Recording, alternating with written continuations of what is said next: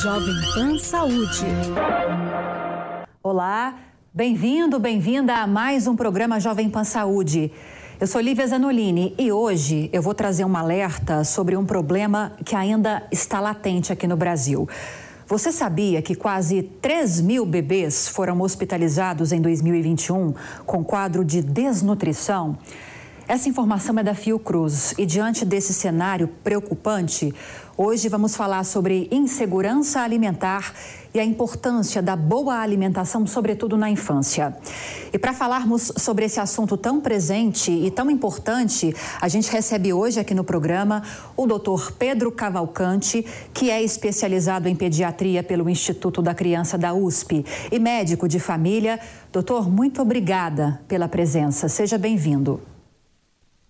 Obrigado, Lívia. É sempre um prazer estar aqui e poder compartilhar experiências e conhecimento, levando sempre informação para quem está assistindo a gente. É isso que a gente precisa, doutor. Doutora Patrícia Junqueira, diretora do Instituto de Desenvolvimento Infantil e especialista na avaliação e reabilitação de bebês e crianças com dificuldades alimentares. Doutora Patrícia, obrigada também por estar conosco hoje. Seja bem-vinda. Muito obrigada, eu que agradeço o convite. E também recebemos a nutricionista materno-infantil, Diandra Loureiro. Doutora, obrigada pela participação. Obrigada pelo convite, Lívia. Bom, vamos começar então contextualizando esse tema tão importante, essa preocupação que, como eu disse no início, é tão latente ainda aqui no Brasil: desnutrição, insegurança alimentar. Começo com o doutor Pedro, então. Essa preocupação se traduz nos consultórios, doutor? Ainda é uma preocupação, um problema latente aqui no Brasil, esses que envolvem desnutrição e insegurança alimentar? Com certeza, Lívia. Infelizmente, é, a gente está vivendo uma, a gente pode dizer como uma pandemia da má alimentação, da alimentação errônea e da qualidade péssima dos alimentos, sobretudo os ultraprocessados e os alimentos industrializados.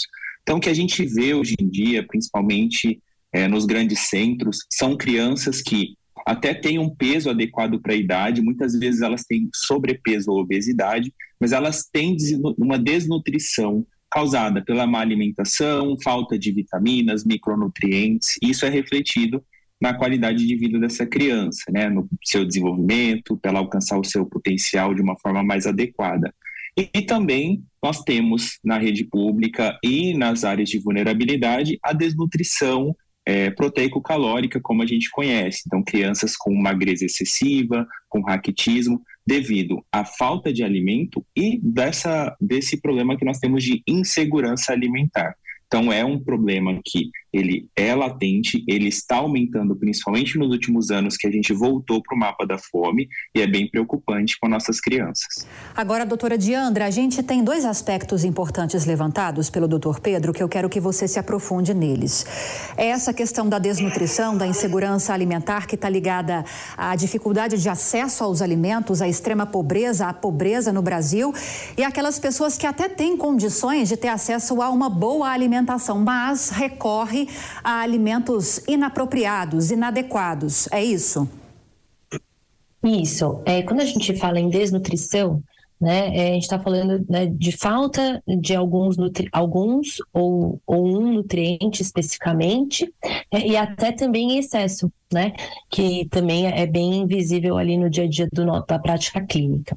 Quando a gente pensa é, nas causas da, da, desnutrição, tem tanto essa questão da, da, insegurança alimentar da criança ou daquela família não poder proporcionar uma alimentação de qualidade ou não ter um ambiente favorável, né, de saneamento básico, e também acessos a alimentos que não são é, nutritivos, que é como o doutor Pedro colocou, né? Esses pacientes que às vezes têm um quadro de sobrepeso ou obesidade decorrente de uma alimentação rica em ultraprocessados ou industrializados, eles ingerem calorias suficientes, né? Então esses alimentos eles têm uma alta densidade energética, como, como né, nós falamos, porém um baixo valor nutricional. Então são pobres em vitaminas e minerais, é, em nutrientes importantes ali para o crescimento e para o desenvolvimento infantil. Então nós temos esses dois é, opostos, né? Né, quando a gente fala em desnutrição e o que a gente acompanha no dia a dia no, no consultório. Agora, doutora Diandra, ainda antes de passar para a doutora Patrícia, quando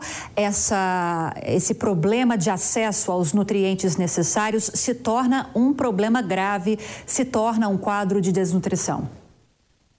Geralmente é, a, a, vai acabar refletindo no ganho de peso da criança, né? Ou como, é uma, como a criança ela está em fase de desenvolvimento, né? Um potencial assim, muito grande de desenvolvimento, podem ser crianças que apresentem alguma alteração no desenvolvimento, algum atraso, né? Então questões psicomotoras, por exemplo, questões é, de desenvolvimento mesmo cognitivo. Então, é, é, importante que a pessoa, né, o profissional que avalie essa criança, observe essa criança como um todo, porque muitas vezes o peso ele não vai aparecer no primeiro momento, né, é, ou não vai mostrar no primeiro momento aquela deficiência, mas quando a gente olha o aspecto físico, né, qualidade da pele, do cabelo, é, das unhas, por exemplo, o desenvolvimento global dessa criança, se ela está dentro dos marcos de desenvolvimento adequado a gente pode fazer uma intervenção um pouquinho mais precoce. Já, já. E é, pois não, pode para já poder para já poder atuar de uma forma é, a recuperar o estado nutricional dessa criança. Então, hoje a gente tem mais acesso, né, aos centros né, urbanos, talvez a, a, parte particular de saúde, né, o sistema particular de saúde, você tem mais acesso, as consultas são mais regulares, exames, né, o pediatra acaba vendo essa criança com uma frequência maior e a gente consegue intervir de uma forma mais precoce. Agora, doutor Pedro, é, pegando inclusive esse gancho da doutora Diandra, de tantos problemas que podem surgir por causa de quadros de desnutrição, ela citou vários exemplos, porque nem sempre, num estágio inicial, esse quadro de desnutrição vai ser possível de ser diagnosticado mas existem algumas situações mais graves que despontam em problemas como os quais ela citou. Como tratar esse tipo de criança, esse tipo de adolescente e até de bebês, como a gente citou também? É, lembrando que ah, na rede pública de saúde, as crianças até um ano elas têm prioridade no atendimento, então tem consultas regulares, isso é garantido por lei as mães precisam ficar atentas a isso e se a sua unidade de referência não está fornecendo as consultas necessárias, seja com o pediatra ou com o enfermeiro, a mãe ela pode entrar em contato com a Secretaria de Saúde para garantir esse atendimento. Porque nessa primeira até o primeiro ano, segundo ano, a gente consegue garantir um atendimento para poder é, verificar se está acontecendo alguma alteração. Outra, outra, outro direito adquirido dessas crianças é a alimentação nas creches e nas escolas. Então, ela precisa ter uma alimentação adequada, segundo a faixa etária, na sua creche ou na sua escola, para ela não perder esse aporte calórico proteico e de vitaminas necessário para o desenvolvimento. Às vezes, a criança ela começa é, com alguns sinais que são muito sutis. Então, às vezes, algum distúrbio de comportamento, às vezes, algum, como a a nossa nutricionista falou, é, alguma questão nas unhas, na pele, alguma presença de alergias ou lesões alérgicas na pele. Então, tudo isso, o profissional que for atender, ele vai conseguir identificar e pensar: nossa, criança, a gente precisa de um olhar um pouco mais detalhado. Eu vou encaminhar ela para o pediatra, se no caso se for o primeiro atendimento com o enfermeiro, ou eu vou precisar da ajuda de uma nutricionista, de uma equipe multidisciplinar, que é o que acontece geralmente nas unidades básicas de saúde aqui na cidade de São Paulo. É, Para a gente poder tratar essas questões, primeiro a gente precisa identificar, através de uma história clínica, de uma conversa muito bem detalhada com a família, e através de exames para poder dosar alguns micro, micro macronutrientes e outras, outras questões, para a gente poder intervir mais para frente geralmente a gente tem que intervir junto com uma equipe multidisciplinar. Então, não é só o médico, é o médico, o nutricionista, o fonoaudiólogo e vários outros profissionais que podem ajudar a gente a começar a ajudar essa família, porque não adianta a gente tratar só a criança, a gente precisa do apoio da família, do apoio da escola, para poder essa criança ter uma alimentação regular e saudável. Tocou num ponto fundamental que é justamente o que eu iria tratar aqui para trazer para a doutora Patrícia, porque é importante que haja uma mudança de hábitos alimentares, hábitos de vida que envolvam toda a família, até a escola, como o doutor Pedro explicou. Não adianta só tratar na ponta, porque isso é um tratamento para a vida inteira essa questão da alimentação saudável, né, doutora? Eu até questionei o doutor Pedro agora e quero aproveitar a sua experiência como esse trabalho de reabilitação de bebês, também de crianças que estão desnutridas ou não têm uma alimentação adequada. Quando a gente fala em bebê, a gente pensa num serzinho que às vezes só amamenta, que está iniciando talvez a alimentação que nós já estamos mais acostumados. É possível, então, já identificar quadros de desnutrição em bebês e isso é algo muito comum? Sim, é possível já é, ser diagnosticado quadros de nutrição em bebês e claro que na população mais carente, né, eu acho que isso é mais, é mais frequente questão de envolver a família e a escola faz parte do seu trabalho? É uma atuação fundamental e que exige também uma equipe multidisciplinar? Sim, toda vez que nós pensamos na criança, né, nós temos que pensar que ela está inserida num ambiente familiar. E qualquer mudança, qualquer tipo de orientação precisa do apoio da família. Então, o, o, trabalho, a mudança de hábitos alimentares ou a construção de hábitos alimentares deve se iniciar com a família, né? Que a família que consome alimentos mais nutritivos, mais saudáveis, que tem bons hábitos alimentares, as crianças já vão crescer neste universo, né? Evitando outros alimentos com calorias vazias, como nós colocamos, ou industrializados, ou com mais açúcar e, e outras substâncias que não são importantes, não são necessárias, e pelo contrário, são, não são recomendadas para a população infantil. Então, o envolvimento da criança, o envolvimento das escolas é fundamental e todo o marketing que tem por trás também, né, que envolve é, a propaganda e tudo mais, para que a gente possa né, é, ter toda uma rede falando sobre os mesmos aspectos, os benefícios de uma alimentação é, saudável e nutritiva desde o início. Agora, doutor Pedro, quais são alguns exemplos de quadros mais graves que podem surgir em crianças, em adolescentes, em bebês, inclusive, fruto da desnutrição? É, a criança, ela, criança desnutrida, é, hoje em dia, ainda bem que a gente já não tem os quadros mais clássicos, né? Como o marasmo, o kwashiorkor, que são déficits. Um é déficit mais proteico, o outro mais déficit calórico. Então, é, esses quadros mais avançados, a gente no Brasil não tem é, tantos relatos por conta dessas medidas de saúde pública e conquista de direitos das nossas crianças. O que aconteceu é, recentemente, foi um, um, caso isolado por conta de uma questão é, política e, infelizmente, foi o que aconteceu lá nos Yanomamis. Mas é, o que as crianças é, podem desenvolver principalmente é o que a nossa nutricionista Diandra estava falando, é o déficit cognitivo, alterações neurológicas e doenças crônicas, às vezes até doenças respiratórias, por conta dessa desnutrição e até mesmo raquitismo, né? Então, as crianças que elas ficam num processo de magreza por déficit calórico proteico por muito tempo, ela começa a ter é, algumas deficiências. Então, ela pode perder a visão transitoriamente, ela pode ter esquecimentos, desmaios, ela pode não conseguir andar mais por falta de energia. Então, esses são quadros mais graves, né, que necessitam internações e, e um suporte nutricional mais intensivo com acompanhamento médico e de equipe multidisciplinar. É, os, principais e mais agravantes hoje em dia no Brasil é isso.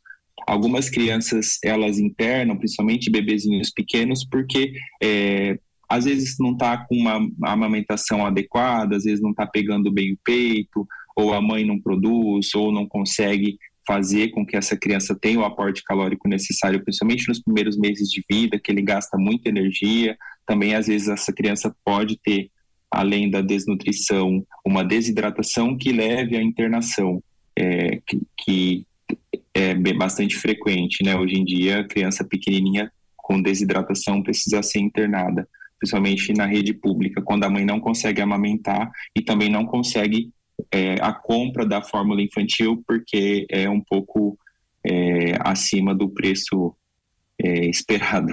É, é caro. Já ouvi várias mães reclamarem disso, inclusive, mas que têm condições financeiras. Essas mães dizendo que é um produto é. caro. Imagina quem não tem, então. A gente ainda então, vai. Então, e às vezes quem não tem, desculpa te cortar, Fique às vezes vontade, a, a mãe que não tem condições de comprar, ela não tem nem condições de se alimentar adequadamente para produzir o leite adequadamente para essa criança poder é, engordar e se desenvolver.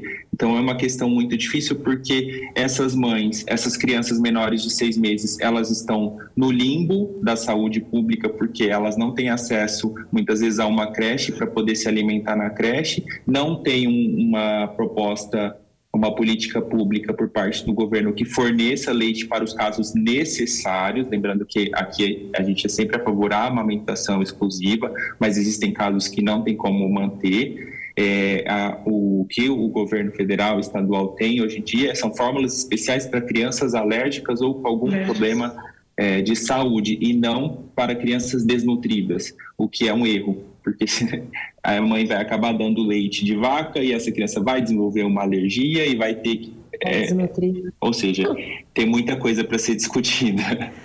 É uma questão tão de saúde como social também. É até pouco tempo demais para a gente se aprofundar, mas a gente vai conseguir trazer as principais informações para você que está chegando agora no Jovem Pan Saúde. O tema de hoje é desnutrição e insegurança alimentar. Para isso, eu recebo aqui o Dr. Pedro Cavalcante, que é especializado em pediatria pelo Instituto da Criança da USP e médico de família. Também a doutora Patrícia Junqueira, diretora do Instituto de Desenvolvimento Infantil e especialista na avaliação e reabilitação de bebês e crianças com dificuldades alimentares, e também a doutora Diandra Loureiro, que é nutricionista materno-infantil. Doutora Diandra, então vamos lá. O que é um bom exemplo de alimentação adequada para bebês e crianças? Bom, é, eu costumo falar que isso a gente, né, querendo ou não, já sabe o que que, o que, que deve ser feito, ou o que, que deve ser ofertado ou consumido. Mas o que eu tenho tentado trabalhar muito com as famílias é aquela questão da gente né, descascar mais e desembalar menos. Então, priorizar né, uma, alimentos in natura, alimentos é, minimamente processados, né, quando for é, utilizar alguma dessas opções, leitura de rótulos, para que o que a gente leve à mesa seja é, algo nutritivo, né, e não só algo que dê calorias ou né, macronutrientes, proteínas, carboidratos, enfim. E é, uma alimentação saudável acima né, da questão nutricional, que é o que nós trabalhamos muito no Instituto de Desenvolvimento Infantil, é essa questão da refeição em família, trazer esse contexto que também tem se perdido muito é, no dia a dia né, das famílias que hoje trabalham muito, têm uma carga horária muito intensa, ou a criança fica longos períodos na escola, nós tentamos trabalhar a recuperação desse momento da família que os estudos já mostram também que é, é uma, né, um dos fatores que impactam positivamente é, no hábito alimentar e no comportamento alimentar de bebês, crianças e adolescentes. Então, a gente sabe que hoje né, o problema né, maior né, da questão da obesidade, do sobrepeso, dos transtornos alimentares, não é só sobre o que a gente come, mas sim como né, a gente come esses alimentos. Então, nós temos tentado trabalhar muito isso com as famílias, para que não foquem só na questão nutricional, mas que também envolvam a criança nos processos, nesse momento, compartilhem momento de refeição, para que o hábito né, saudável seja criado. Então, Existem. acho que essa é uma, um, um ponto importante aí que eu acho é importante a gente trazer aqui nessa entrevista também. Existem alguns alimentos, doutora Diandra, que são fundamentais, que não podem faltar na dieta da criança diariamente. E, por exemplo, já emendo com uma outra pergunta.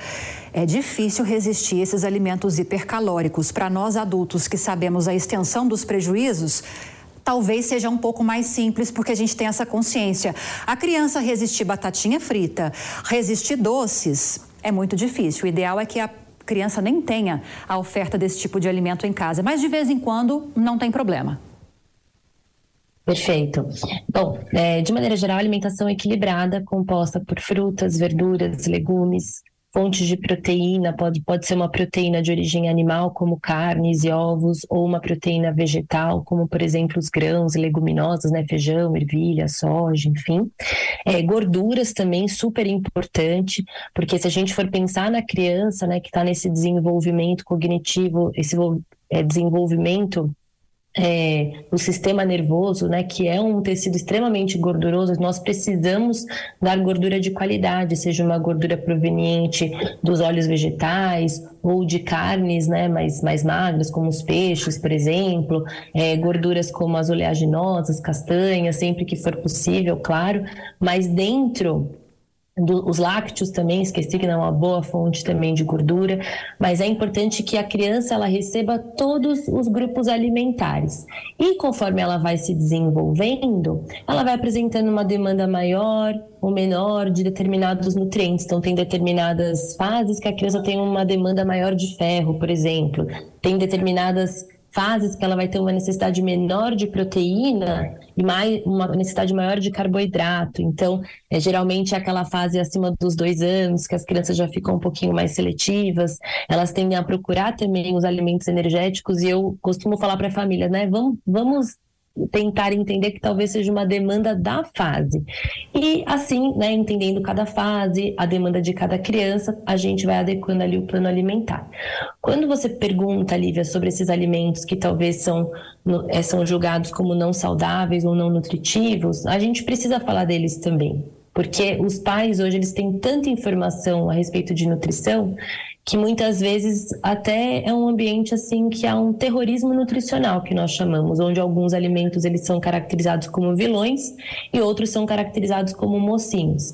Então eu tento trabalhar com as famílias que é, não existe um alimento proibido ou alimentos que são liberados, né, de forma geral, mas sim existem alimentos que são de todo dia e alimentos que não são de todo dia. Eu gosto muito de usar esse tipo de exemplo com as famílias para trazer essa ideia de frequência. Talvez o que não for mega nutritivo ou que for visto como né, não saudável ou ultraprocessado, por exemplo, se eu consumo ele numa determinada frequência, ele não vai ser um problema. O problema é se eu consumo todos os dias ou em todas as refeições ou numa quantidade né, é, exagerada e aí a gente trabalha um pouquinho a divisão de responsabilidades com a criança e com a família, mas tudo, né, tem espaço para tudo numa nutrição balanceada, não precisa ser aquela alimentação é, cheia de regras regras ou proibições, ou uma alimentação que muitas vezes nem a gente daria conta, como você falou, de resistir a uma batatinha frita ou um chocolate. Por que, que a gente vai é, limitar também essa exposição para crianças? É claro que até os dois anos, a gente quer que é onde você tem a formação ali do paladar, a criança está conhecendo os alimentos, ela está aprendendo né, a, a parte motora a mastigar os alimentos, ela está entrando num mundo novo. Até os dois anos nós pedimos para que o, o, qualitativamente seja mantida uma oferta adequada para essa criança. Então, doces, ultraprocessados, nós pedimos para que seja, é, sejam ofertados em, né, é, na sequência dessa idade, após, né? Agora, doutora Patrícia, a realidade é que tem muita criança que tem dificuldades de se alimentar bem, ou porque ela não gosta de jeito nenhum daquele alimento e chega a ter ânsia ao tentar ingerir, e também tem as crianças que têm limitações físicas que impedem essa alimentação adequada. Como é feito esse trabalho junto a esse público? É, o primeiro passo é fazermos um diagnóstico, descobrindo as principais causas que estão levando essa criança a não ter uma relação positiva com os alimentos e com o momento da, da refeição. Então, as causas podem ser orgânicas, como o doutor falou, uma alergia alimentar, né, ela causa uma recusa alimentar. Nós já tivemos pacientes aqui que chegaram à nutrição, à desnutrição, né, necessitando de uma via alternativa, de uma sonda para manter né, o aporte calórico que ele não estava conseguindo via oral por conta de uma alergia alimentar grave, né? Podemos ter também crianças que foram submetidas a tratamentos cirúrgicos por um período, né? E não tinham condições de serem alimentadas via oral, então elas precisam de um, de um suporte nutricional também. E tem algumas crianças que têm dificuldades sensoriais, né? Tem crianças dentro do espectro do autismo e tem outras crianças com alteração é, sensorial também, um transtorno do processamento sensorial, que pode levar também a um certo desprazer, a uma certa dificuldade com, a, com as características sensoriais dos alimentos, com o sabor, com a textura, né? com o, o né? então com a parte tátil. Então, são crianças que já desde o início têm uma relação ruim, um desprazer, e essas crianças sim precisam o quanto antes de auxílio e de ajuda especializada. Agora, doutor Pedro, para a gente finalizar o programa de hoje, desnutrição é uma questão muito séria, então, diante do primeiro sintoma, procurar um médico, um especialista, seja na rede pública, seja na rede privada, não dá para negligenciar.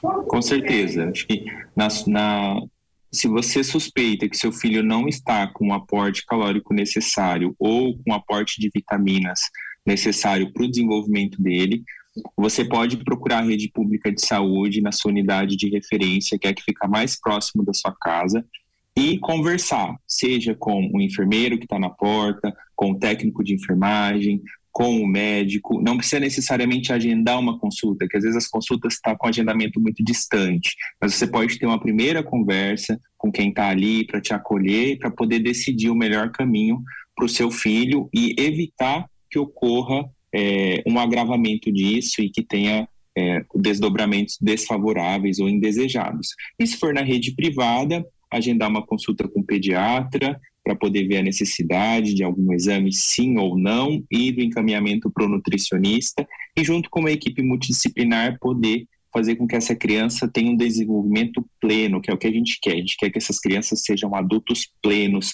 trabalhadores, ativos, que possam contribuir com a nossa sociedade. Processo é fundamental. Queria agradecer-lhes pela presença hoje, pela participação. Dr. Pedro Cavalcante, especializado em pediatria pelo Instituto da Criança da USP e médico de família. Doutor, esclarecedor. Obrigada pela participação. Eu que agradeço, foi um prazer.